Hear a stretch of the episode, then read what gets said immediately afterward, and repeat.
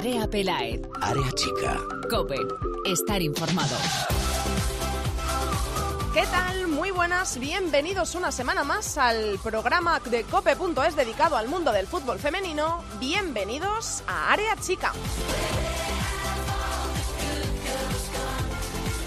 Nos acercamos al final de la temporada, ya está cerca la resolución del campeonato liguero e igual que siempre hablamos de los de arriba y de la lucha por el título entre Atlético de Madrid y Fútbol Club Barcelona, también hay un descenso en juego. Mejor dicho, dos. Son dos plazas las que descienden, dos equipos los que descienden a la segunda división y el Madrid, Club de Fútbol Femenino y el Málaga están ahora mismo a falta de cuatro jornadas en la zona peligrosa y tienen que luchar por mantener la categoría en una temporada en la que se vende muy cara la permanencia. El Málaga es colista, tiene ahora mismo 20 puntos y eso es solo uno menos que Madrid y Fundación Albacete que están inmediatamente por encima. Son tres menos que Logroño y Sporting de Huelva y cinco menos que el Sevilla que ahora mismo es un décimo en la tabla clasificatoria. La opción de salvarse, por lo tanto, es absolutamente real. Por eso queremos saber si esto está instaurado en el vestuario del Málaga y hoy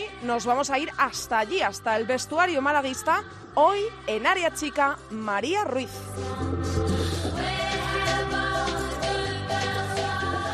Así como te contamos cómo está la liga, vamos a repasar todos los resultados de la última jornada jugada el pasado fin de semana, la jornada número 26 en titulares.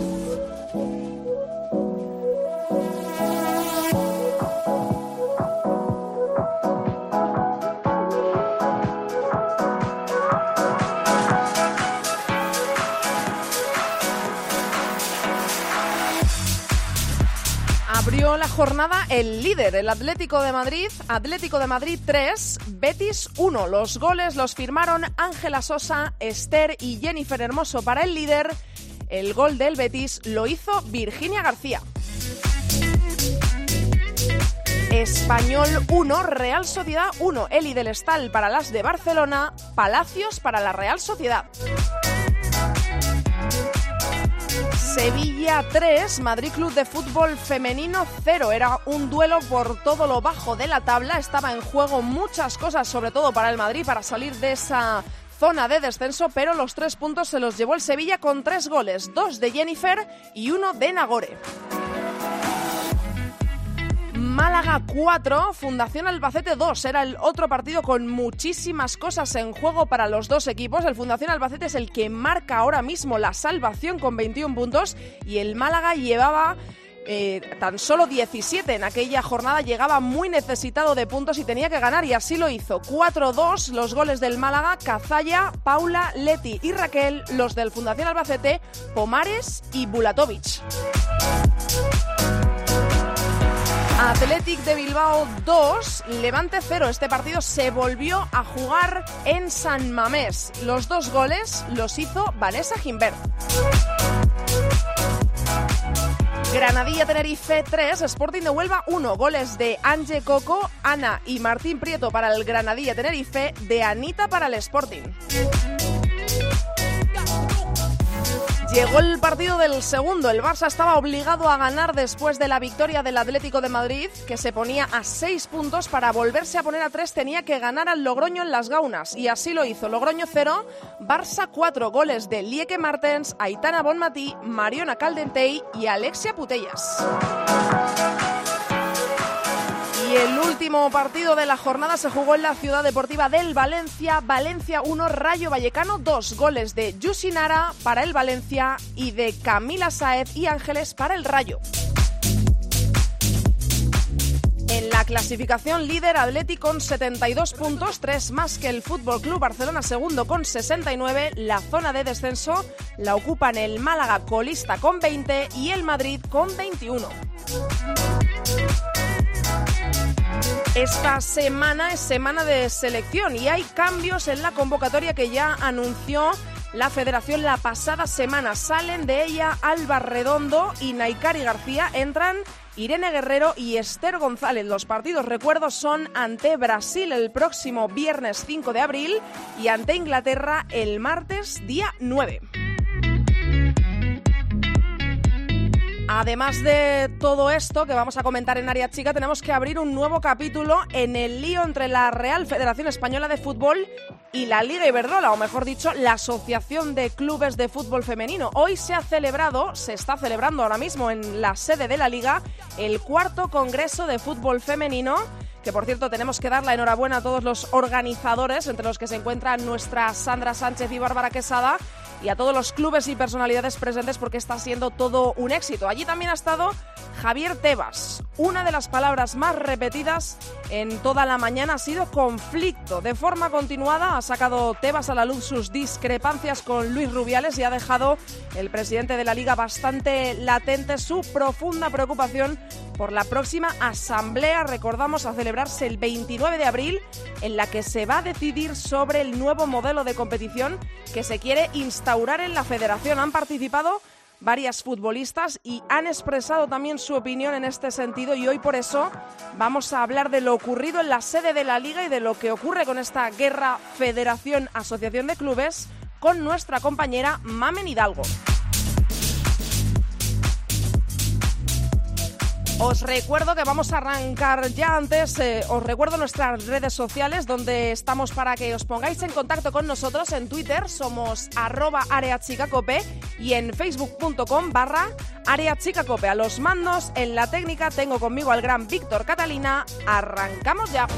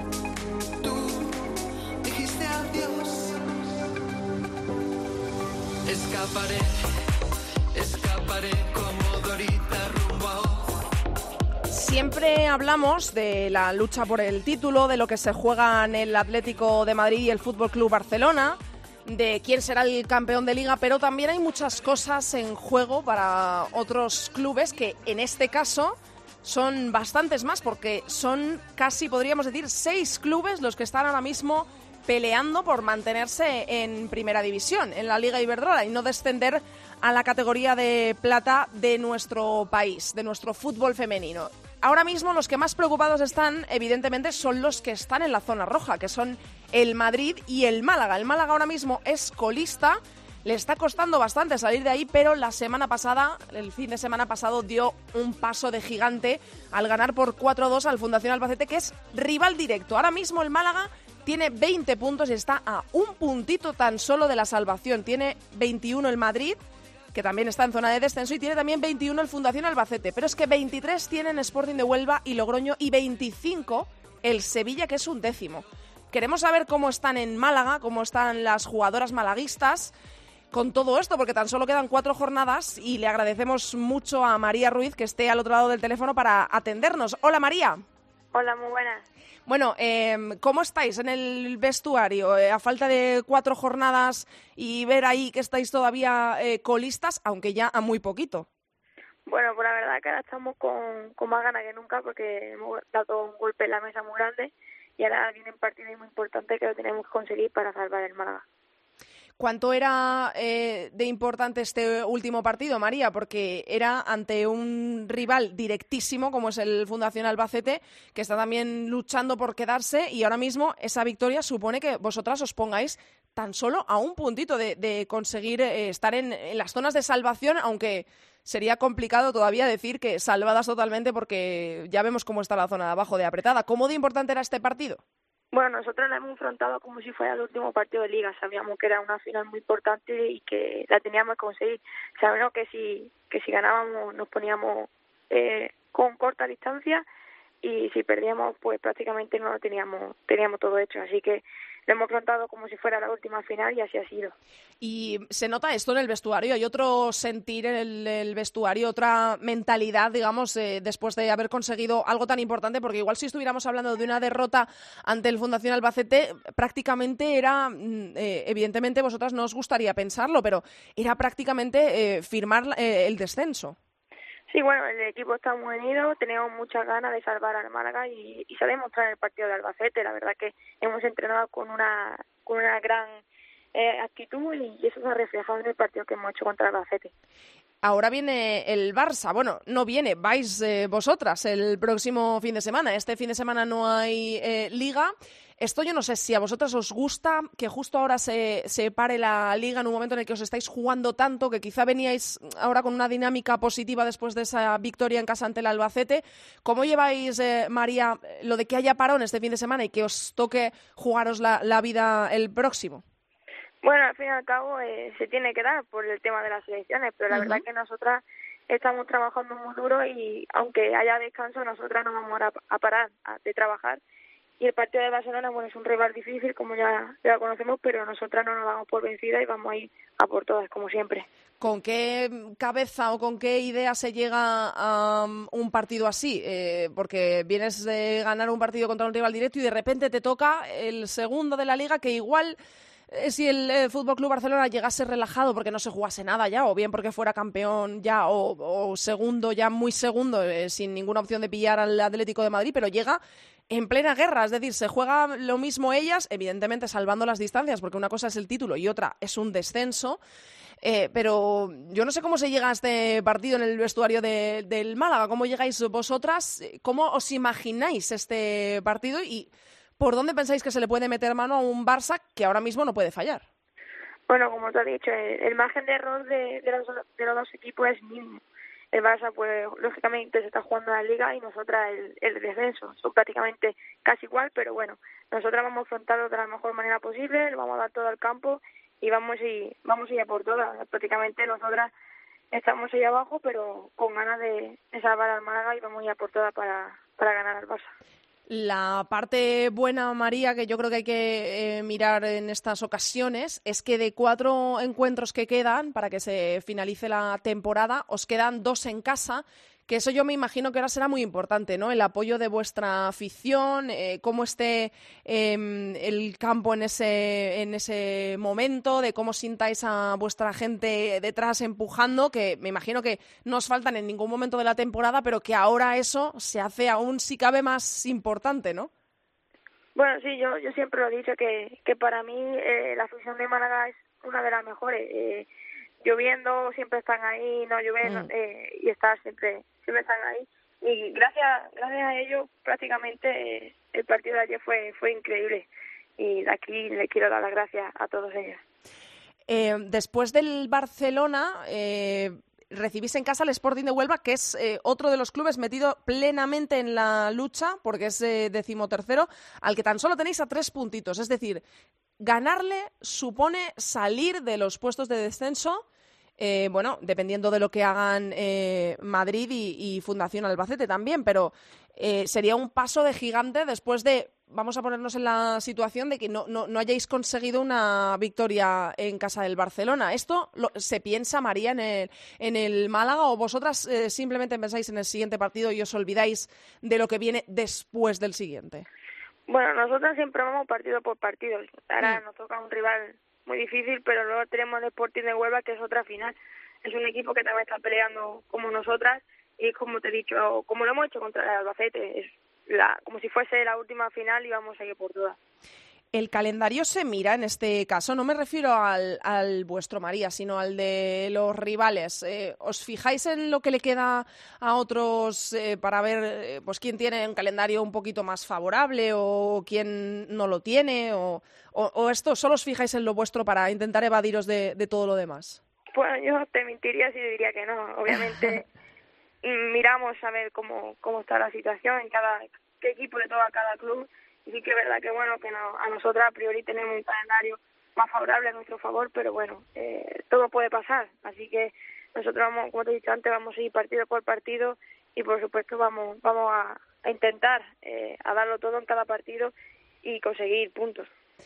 Em, yo, eh, el tiempo vuela, pero yo creo que más para vosotras. Y, yo una, una, pregunta que quería hacerte hoy es que prácticamente eh, falta un mes para que se haga, eh, se cumpla un año desde que conseguisteis el ascenso. Y el gol del ascenso lo marcaste tú.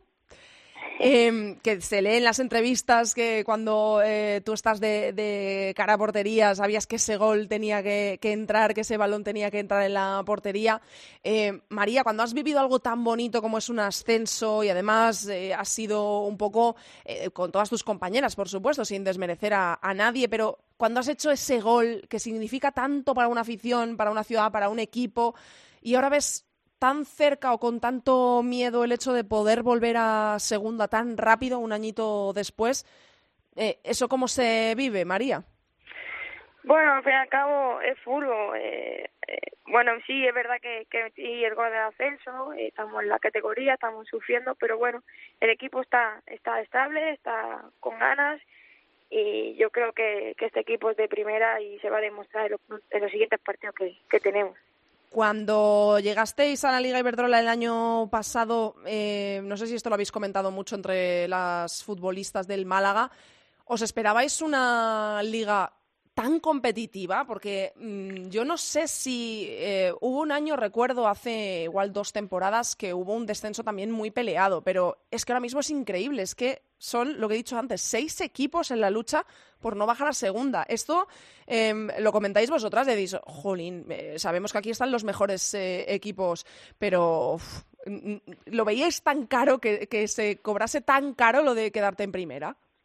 Bueno, la verdad que el cambio ha sido muy grande, porque en segunda nosotros metíamos 10-0, 7-0, y llegar a primera y estar tan igualados los resultados, mm. pues se nota. Pero bueno, eh, eh, es así, nosotros estamos en primera y esperemos que sigamos en esta categoría.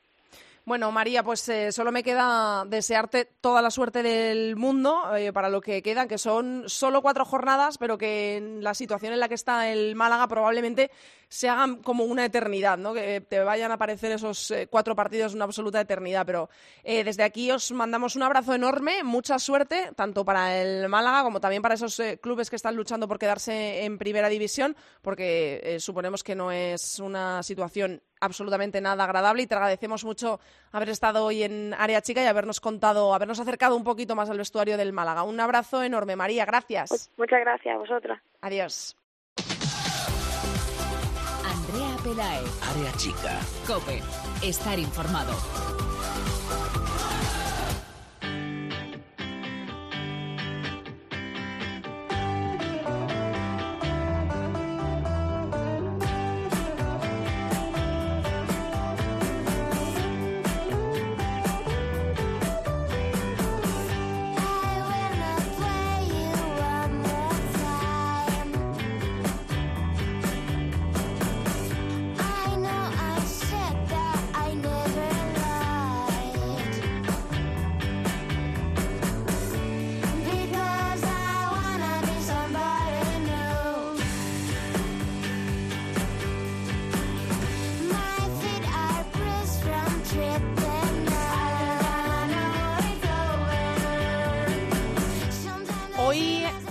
Día marcado en el calendario para el fútbol femenino y para todos los que trabajan por y para él, porque hoy se celebraba, se está celebrando todavía en eh, la sede de la liga la cuarta, el cuarto congreso, la cuarta edición del Congreso de Fútbol Femenino, eh, hashtag Hablamos de lo mismo.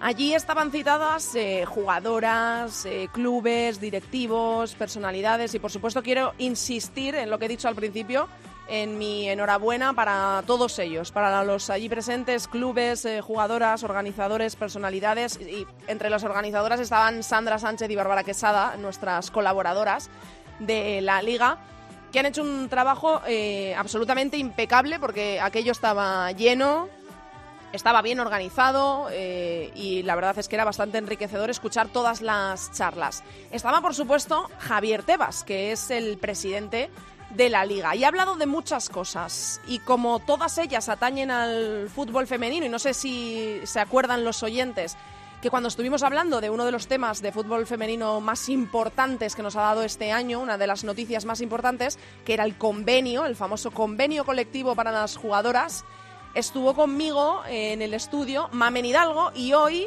me la he encontrado allí en la sede de la liga y le he dicho que tema de despachos, pues que tenía que volver a Área Chica. Hola Mamen. Hola, buenas tardes. ¿Qué tal, Andrea? Lo primero, te agradezco estar otra vez en Área Chica para hablar de otro tema que eh, poco tiene que ver con el, fútbol femenino. O sea, bueno, poco, digo, con el tema... Em, lo más estrictamente deportivo, pero que tiene mucho que ver en el futuro del fútbol femenino. He recogido eh, te voy a ir poniendo, te lo voy a dividir por, por temas. Eh, y he mm. cogido las palabras de Javier Tebas, las que creo que han sido un poco más eh, destacables y destacadas de lo que hemos escuchado del presidente de la liga. Todo atañe al, al fútbol femenino y te voy a ir dividiendo en temas. Lo mm. primero que hemos escuchado del presidente ha sido la importancia de la continuidad en el fútbol femenino después de haber vivido la apertura del Wanda Metropolitano con 60.000 personas, la de San Mamés en varias ocasiones, la de Anoeta, la de Mendizorroza y el Sadar en segunda división. Esto es lo que ha dicho el presidente de la Liga, Javier Tebas, sobre la continuidad de las aficiones del fútbol femenino. La palabra explosión tiene un problema. Como bien dices, explota y luego ¿qué pasa? Y esa es la clave de lo que tiene que ser el futuro ahora del trabajo, ¿no? Hemos explotado. El fútbol femenino ha explotado. Pero lo más importante viene ahora. Porque es importante llevar más de 50.000 personas al Wanda, o más de 40.000 a San Mames. Pero es mucho más importante que le demos continuidad y que vayamos todos los fines de semana, haya más personas en, los estadios de fútbol femenino. Pero es muy importante que cada fin de semana tengamos más aficionados que nos vean por televisión. No podemos ir a temas puntuales. Si nos quedamos en el éxito puntual, fracasaremos. Bueno, este es el primer extracto que he querido sacar de Javier Tebas, eh, para empezar eh, flojito, mamen, eh, que es el primero que quiero que me comentes. Pues como que no he tenido la oportunidad de hablar contigo después de todas estas aperturas de estadios y entradas masivas para ver a las chicas de, a las futbolistas de cada uno de estos clubes que he mencionado antes. Yo creo que lleva toda la razón del mundo el presidente Javier Tebas. Sí, sí, sí, totalmente. Yo creo que va un poco el mensaje que ha lanzado hoy, que lanzó el otro día en un evento similar en, en el Wanda, eh, va un poco en la línea de lo que clubes, futbolistas y todas las personas implicadas en el fútbol femenino están tratando de transmitir ahora, que es, eh, vale, hemos llenado dos estadios, bueno, más estadios, pero sobre todo hemos hecho dos récords, primero en San Mamés y luego en el Wanda, que han sido muy mediáticos, que han visto que, que el fútbol femenino, que han hecho que el fútbol femenino explote definitivamente de cara a la sociedad, pero hay un trabajo detrás. Entonces, eh, no vale de nada eh, digamos, no vale de nada eh, quedarse solo con la, con mm. anécdota, sino que hay que ir al fondo de la cuestión. Aquí lo que insiste Tebas o lo que insiste también la Asociación de Clubes como en, en eventos, en congresos como el de hoy, es que ellos llevan trabajando cuatro años intensamente para llegar hasta aquí y que eh, esto no pueden ser fuegos artificiales o puede ser una burbuja, sino que hay que seguir en la misma línea y que y que no quede una mera anécdota eh, en este sentido totalmente de acuerdo de que al final son ellos los que conocen cómo ha el fútbol femenino los que han venido trabajando desde que desde que prácticamente eh, muy poquita gente lo seguía. Y entonces esa es la línea que, que muestra en ese sentido. Mm, creo que nadie puede estar en desacuerdo con él. Y esto eh, cómo se hace mamen o sea cómo cuál es la forma que se te ocurre a, a ti cuando cuando todos pensamos hay que tener continuidad. ¿Esto cómo se hace? ¿Es eh, tiempo? ¿Solo el tiempo va a hacer que la gente cada vez vaya más a, ver partidos de, fútbol femenino? ¿O pues es, es, un poco un ciclo, ¿no? Al final, el, la explosión del fútbol femenino y que se consolide eh, se basa en, en, tres partes. Una, el trabajo que hacen desde dentro, otra, el, ingreso de patrocinadores, como se vio en este caso con Iberdrola o como pueden venir en el futuro otros, mm. y luego una respuesta social. Es un poco un conjunto de las tres cosas, o sea, no vale, no vale solo con una. Eh, sí que yo incido, por ejemplo, en este caso, incido en que todo lo que estamos viendo alrededor del fútbol femenino estas últimas semanas con un convenio de empleo, con una guerra ahora entre la Federación y la Liga es precisamente lo que perjudica al fútbol femenino, lo que hace que pueda frenarse.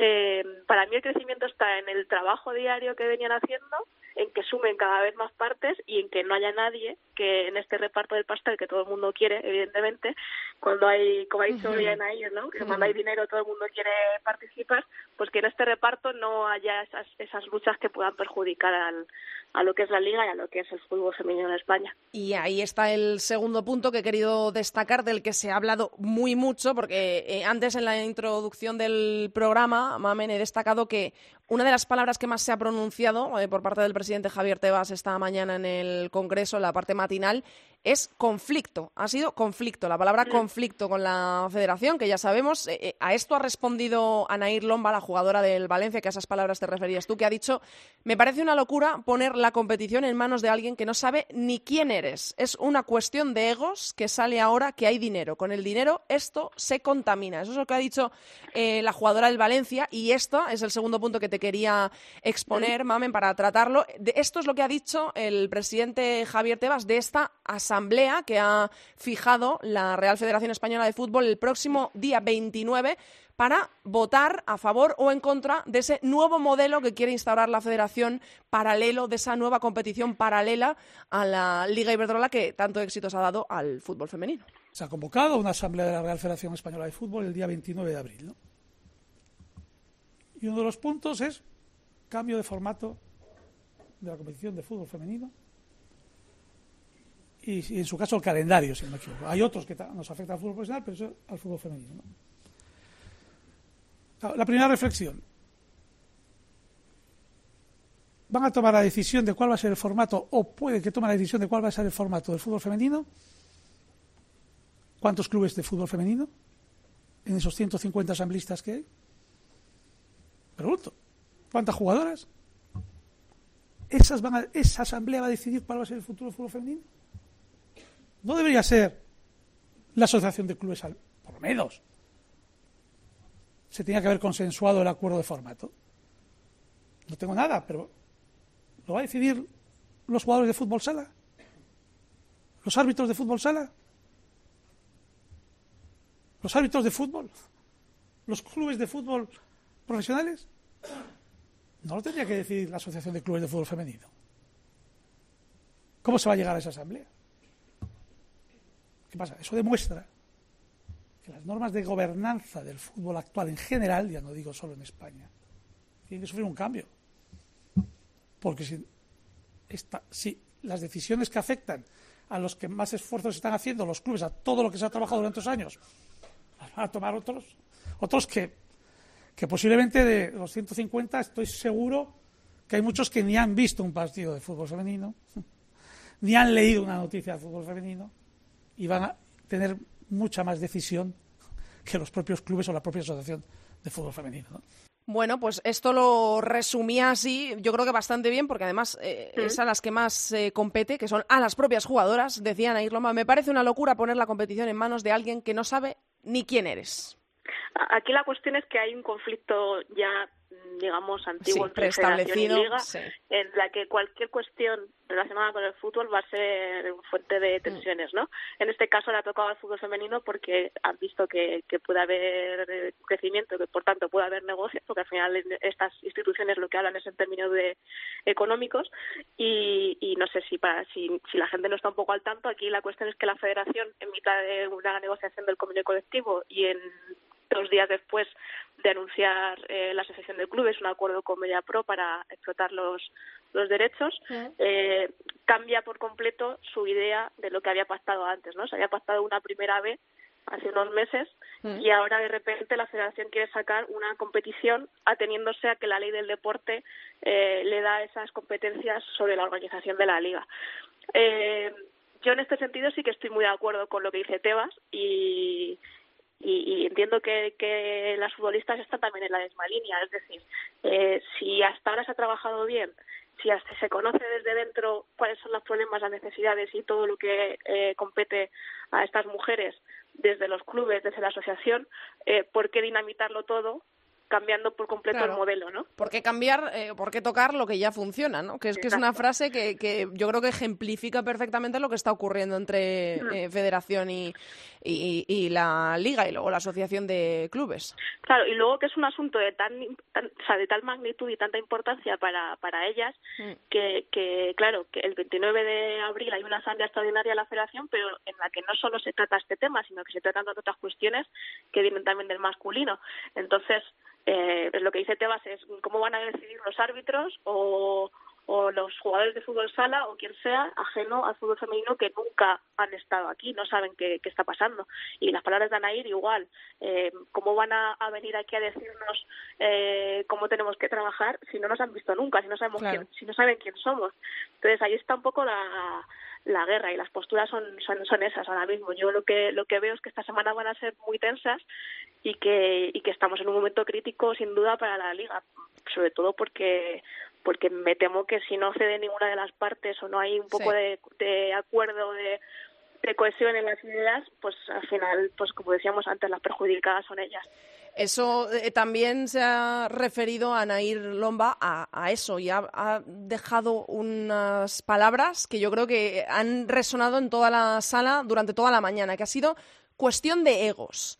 ¿Qué es lo que pasa? ¿Por qué se pone en el medio al fútbol femenino? ¿Por qué no se piensa por los intereses que tanto ha costado llegar hasta aquí? Que si miramos, eh, eh, ponemos, echamos la vista atrás hace cuatro años, eh, no, no, no íbamos a entender estar aquí ni por asomo.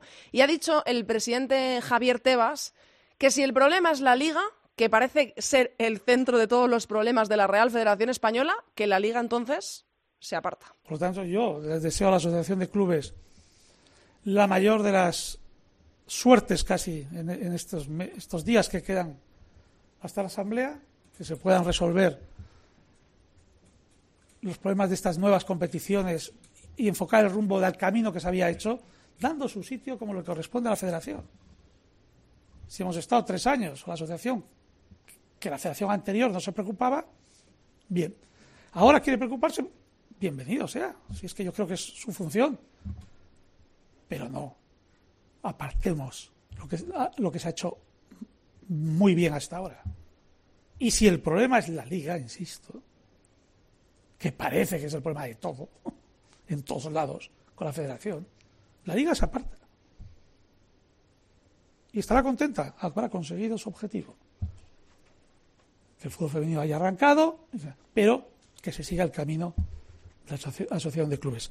El dinero contamina, dijo también Ana Irlomba. Es que yo creo que en las palabras de la jugadora del Valencia se puede resumir absolutamente todo lo que preocupa a las jugadoras, que es que ahora que hay de, dónde sacar tajada, viene la federación, que nunca se ha preocupado o antes no se había preocupado mm, de, bueno, pues del estado de salud del fútbol femenino. Y esto eh, decía el presidente Javier Tebas, que cree que la liga y su problema, que dice que no es cuestión de egos, que ahora lo vamos a escuchar, que dice que es algo personal, eh, de, eh, Luis Rubiales con, con él, dice que si el problema es ese, la liga se aparta para dejar a la asociación de clubes a la que le ha deseado mucha suerte para esas negociaciones con la Real Federación Española de Fútbol, que si el problema es la liga, que se aparta sonaba despedida, ¿no? Sí, sí. sonaba, y os dejo con este, con este percal. no, dudo mucho, la verdad, que, que se aparten tan fácilmente. Y de hecho, uno de los mensajes que ha transmitido él es que, que hay que perseverar y que cuando uno quiere su lugar hay que, hay que luchar por él, ¿no? Esas, esas son las palabras que ha dicho un poco hoy al respecto. Eh, yo creo que es un poco lo que también hemos visto en otros, eh, han hablado otros representantes de la Liga de Balonmano, de, sí, de la Liga de, Baloncesto y la de Fútbol Sala. y de Fútbol Sala. Y, insistían también en esa misma sensación, ¿no? De que eh, las, las respectivas federaciones eh, actúan y se involucran cuando ven que hay mm, dinero para repartir. Pero yo no creo que sea solo de la federación, creo que es en general. Eh, el problema, si es que es un problema de este crecimiento, es precisamente eso, que la profesionalización, la visibilidad y el convertirse uno en el foco de las cosas hace que atraiga a mucha más gente de lo que ya había. Entonces, eh, no me extraña por ninguna de las partes que haya un interés económico. Y, y luego esto de, de, ya te digo, lo de que Tebas dice que se aparta, él insiste que, no, que nunca ha estado ligado en la organización de la Liga Iberdrola. Eh, es verdad que no, pero eh, sí que hay un apoyo absoluto y cercano eh, en, muchas cuestiones, ¿no? Entonces, mm. tampoco es tan fácil decir me desligo y es quedáis y si yo soy el problema me aparto. Yo creo que no, creo que, es, creo que es un mensaje público que también lo repitió el otro día, el viernes en el Wanda. Creo que quiere de alguna manera, de alguna manera eh, eh, llamar, llamar la atención hacia Rubiales, ver cuál es el movimiento de la federación mm. y, y mover hilos porque sabe que este mes, el 29, puede ser clave. Entonces creo que son estrategias mediáticas y públicas para ver si la, la federación se siente presionada y da un paso atrás. Y esa lucha de egos, eh, que una respuesta, lo hemos hablado eh, tú y yo antes por, por, mensaje, que nos ha parecido un poquito extraña, porque, bueno, muchas veces eh, intentas querer salir tan bien que al final la respuesta te queda un poquito rara. Vamos a escuchar las palabras de. esto era ya en el turno de preguntas. Al presidente Javier Tebas le han preguntado en primera instancia, creo que ha sido Lola Romero incluso. Sí, me parece que sí ha sido ella. La que le ha preguntado que ¿Qué es lo que hay que hacer? Le ha preguntado a los presidentes de las otras eh, federaciones que estaban allí presentes ¿qué, es lo que hace falta para que el CSD eh, te eche una mano, ¿no? O sea, o se haga partícipe, eso es. Eso es. Y esta era la respuesta de Javier Tebas y además a esto le hemos unido la pregunta que le hacían sobre ¿es esto de verdad? Ha dicho Anair Lomba que es una cuestión de egos. ¿Es esto de verdad una cuestión de egos, sí o no? Cuando alguien quiere reducir al absurdo un conflicto diciendo es un problema no de egos personal. No es verdad. Secretario de Estado, después de ocho reuniones es imposible que llegue un acuerdo con la Federación Española de Fútbol si no hay alguien que ponga cordura en medio. Oiga, mire, es que en estos conceptos, horarios, title sponsor y balón, es imposible que haya un acuerdo y, y de hecho tan imposible es que lo tenemos todo judicializado. Bueno, pues el CSD solo entra cuando es totalmente imprescindible. Y esto no es una lucha de egos, que creo que ese corte se me ha colado y no lo he sacado, pero eh, en cuanto a lo de la lucha de egos, el resumen era algo así como que... Eh, ¿cuál, ¿Cuál fue la respuesta de, a esta pregunta que nos ha sonado raro? Venía a decir, no era literal, pero sí venía a decir, eh, decía, ¿cómo voy a tener un problema de egos si vengo ayer de reunirme en Europa, en un lugar súper secreto, para ver qué pasa con la Superliga Europea, la Superliga Europea masculina, la, esta alternativa de la Champions a la que se viene hablando las últimas semanas. Como diciendo, mm, ¿cómo voy a tener un ego en el fútbol, en el fútbol femenino si vengo de algo más importante? ¿No? Eh, estaría bien escucharlo de forma literal, pero ha sido un poco la idea que ha transmitido. Y ahí eh, realmente creo que ha patinado porque, bueno, eh, no era, por lo menos no era el lugar, ¿no? No era el lugar para decir ese tipo de cosas y cuando tú te pones eh, de frente eh, fomentando la igualdad en el fútbol, en este caso, mm, no puedes hacer ese tipo de comentarios, aunque sea sin intención, supongo que luego lo matizará o que, o que a lo mejor no lo ha explicado bien. Bueno, pues él insiste en que no lo es, pero yo creo que se está llevando por medio eh, el fútbol femenino, que es el que más perjudicado va a salir de todo esto en, muchas partes de los conflictos que tienen Tebas y Rubiales hay una evidente lucha, a lo mejor no de egos, pero sí de poder. Al final esto es poder, es casi una guerra política, ¿no? Eh, te estás jugando una posición tú en tu en el mercado de lo que de lo que manejas.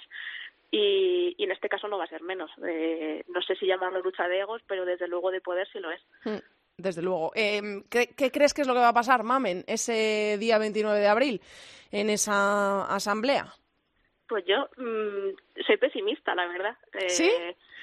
Sí, eh, no veo, tanto en este caso como en el tema del convenio, no veo que haya mucho interés, o sea, sí interés, pero no hay, eh, no se entregan suficiente las partes como para llegar a acuerdos. Van ralentizando todo, eh, van poniendo pegas, uno propone X y el otro le responde que no. Eh, es todo un poco, pues eso, es más político que futbolístico. Entonces, eh, el 29, pues el 29 no sé qué va a pasar, pero entiendo que cuando la federación plantea una cuestión así es porque se tiene más o menos garantizado que tiene un respaldo de, de su gente para sacarla adelante. Eh, la cuestión va a ser, no, no, no va a ser ver qué pasa el 29, sino ver qué pasa de aquí al 29. Y de hecho, yo creo que estos mensajes públicos, como te decía antes, creo que vienen un poco por ahí, para ver si la federación cede y no llegan a esos extremos, porque entonces con la aprobación de una nueva liga sí que tendríamos un verdadero, un verdadero problema eh, porque estamos a nada de terminar la competición llega el verano y no sabemos qué, en qué circunstancias eh, se va a disputar la siguiente temporada, porque no sabríamos qué equipos se, se irían a la nueva liga, no sabríamos en qué condiciones, cómo la jugarían, qué requisitos tendrían. Mm. Eh, me parecería todo muy precipitado y muy poco tiempo. Entonces, personalmente creo que sí que puede dinamitar eh, lo que conocemos ahora como el fútbol femenino, pero sí que veo movimientos que, que, que entiendo que buscan eso, que buscan no llegar al 29 de abril. Bueno, pues vamos a ver qué es lo que pasa de aquí al 29 de abril. Queda mucho, por cierto, es un día después de las elecciones, todo ahí, en un fin de semana, todas las, todas las decisiones. vamos a ver qué es lo que pasa y seguro que después de ese día te hago una llamada para ver qué es lo que ha salido de ahí y analizarlo todo. A ver, si, a ver si se relajan las cosas. Gracias por haber vuelto a pasarte por Área Chica, Mamen. un beso enorme. Un abrazo a ti, gracias. Chao. Andrea Pelae. Área chica. Cope. Estar informado. You know I'm back, like I never left. I never left. Another sprint, another step. Another step. Another day, another breath.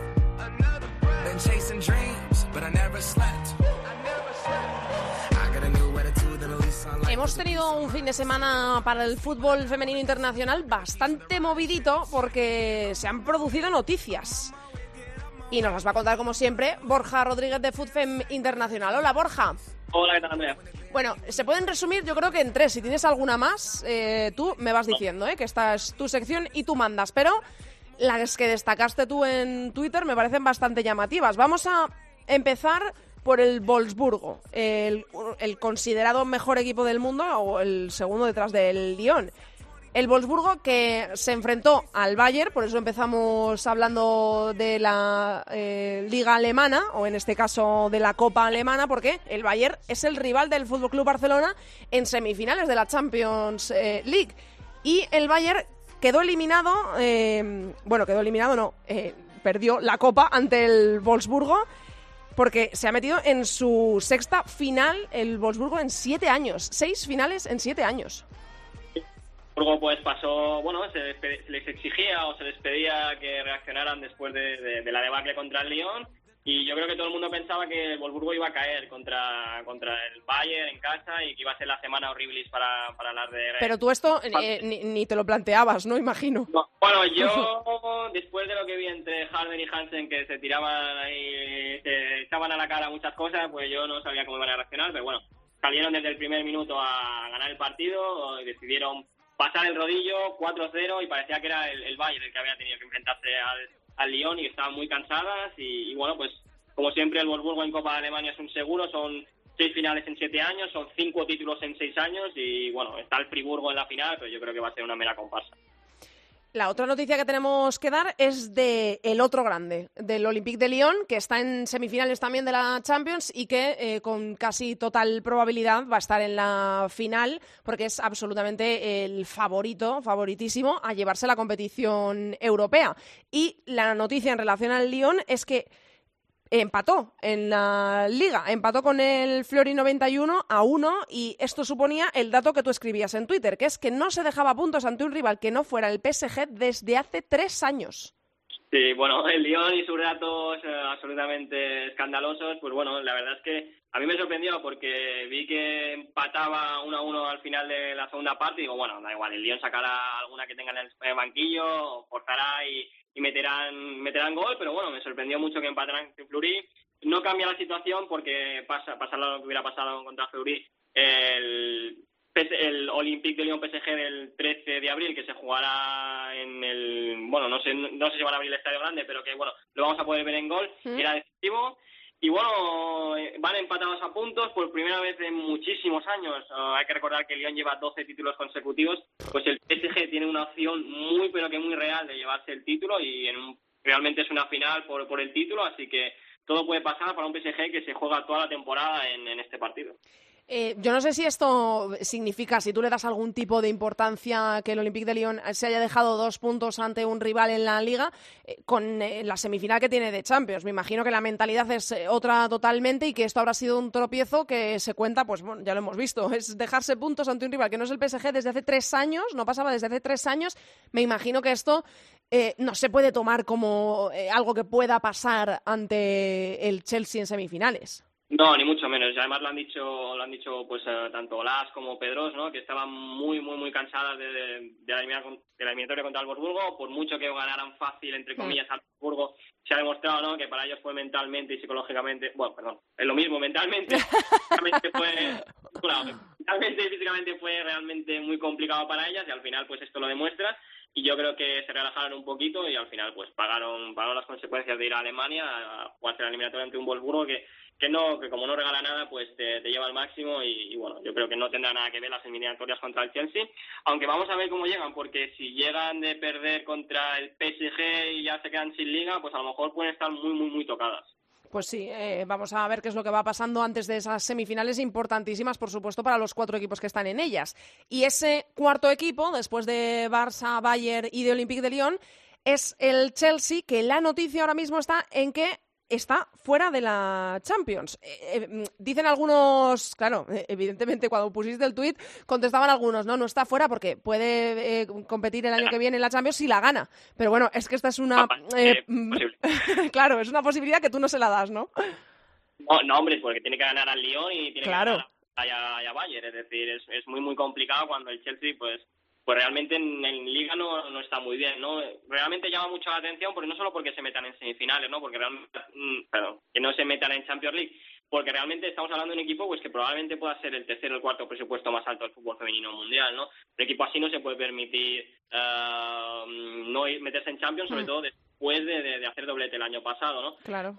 Así que, bueno, vamos a ver, ¿no? Es, fue un fin de semana, o mejor dicho, un domingo horrible para, para final de la Champions, solo el Barça salvó, eh, aunque es verdad que tenía que enfrentarse al Logroño, pero bueno, el Lyon cayó en Fleury, empató, así que, que bueno, yo creo que fue un domingo que a mí me llamó muchísimo la atención porque precisamente por eso, porque no esperabas, si hubiéramos tenido que hacer una quiniela, probablemente nos hubiéramos esto es lo bonito del fútbol, ¿no? Que nunca te esperas lo que puede pasar y, oye, eh, están las semifinales a la vuelta de la esquina y podemos creer que uno es muy favorito y el otro está condenado a, la eliminación, pero todo puede pasar, que el fútbol son 90 minutos y en esos 90 minutos te puede pasar cualquier cosa. Vamos a estar muy pendientes de estos cuatro equipos, de todo lo que vaya pasando en sus ligas, en sus copas en sus partidos, para ver cómo llegan a esas semifinales de Champions. Gracias, Borja.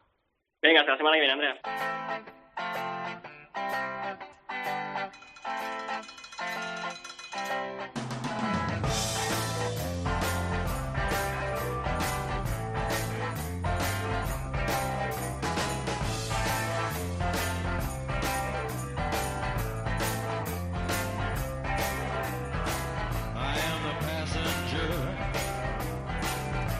Queda poco de Liga Iberdrola, de primera división, menos aún queda de segunda división. Por eso no se nos podía pasar por alto hoy darnos una vuelta por la división de plata de nuestro país, a la que le quedan dos jornadas, es decir, seis puntos para ver si tenemos campeones ya colocados en playoffs, si tenemos campeones pero no pueden subir porque son filiales. Y vamos a hacer un repaso súper rápido. La semana pasada ya dijimos que en el grupo 5 era campeón y que iba a luchar otra vez por ascender el tacón.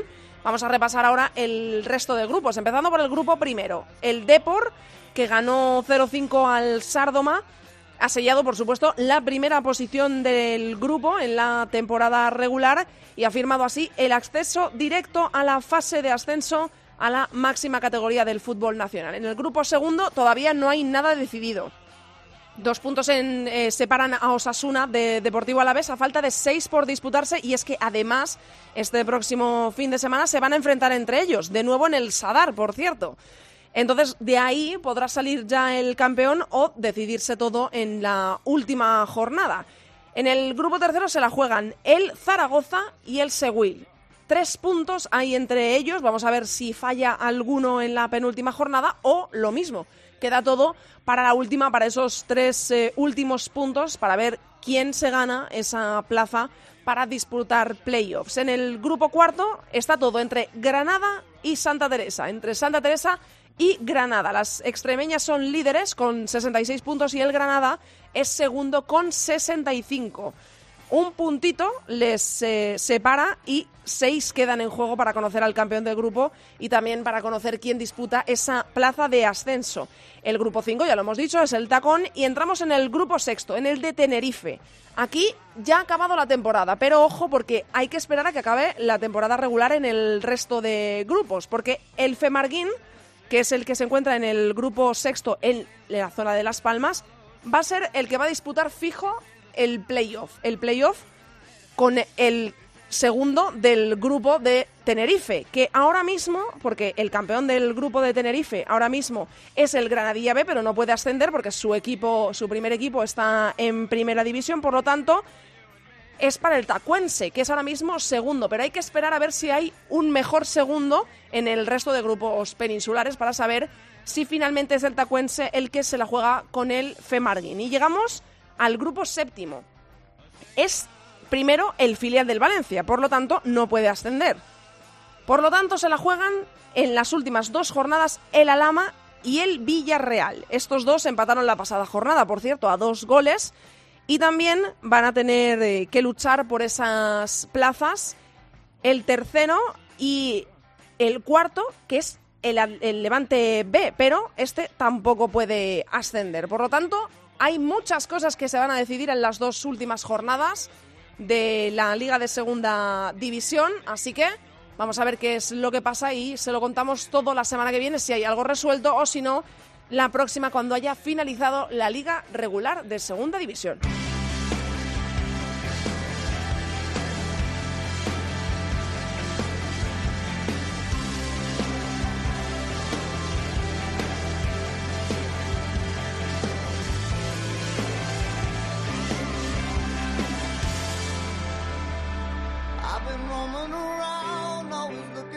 Hasta aquí ha llegado el programa número 87 de Área Chica. Hasta aquí toda la actualidad del fútbol femenino. Recordamos que nos podéis encontrar en Twitter como arroba areachicacope y en facebook.com barra areachicacope. Este fin de semana, os lo recuerdo por si os sentáis en el sofá y buscáis en Gol o en Movistar los partidos de la Liga Iberdrola, no hay jornada hasta el próximo fin de semana del sábado 13 y domingo 14 porque estamos en parón de selecciones otra vez. Eh, hay partidos de la selección española ante Brasil y ante Inglaterra. Ante Brasil va a ser este viernes, el viernes día 5 en Don Benito y el de Inglaterra el próximo martes día 9.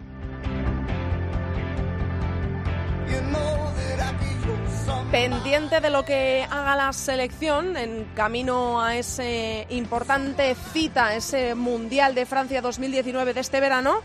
Quedamos pendientes de todo lo que haga la selección de Jorge Vilda para contárselo aquí la semana que viene en Área Chica. Ya sabéis que os esperamos aquí en cope.es como cada semana. No faltéis que pasamos lista.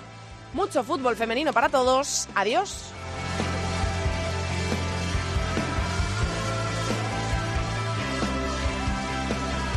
Andrea Pelae. Área chica. Cope. Estar informado.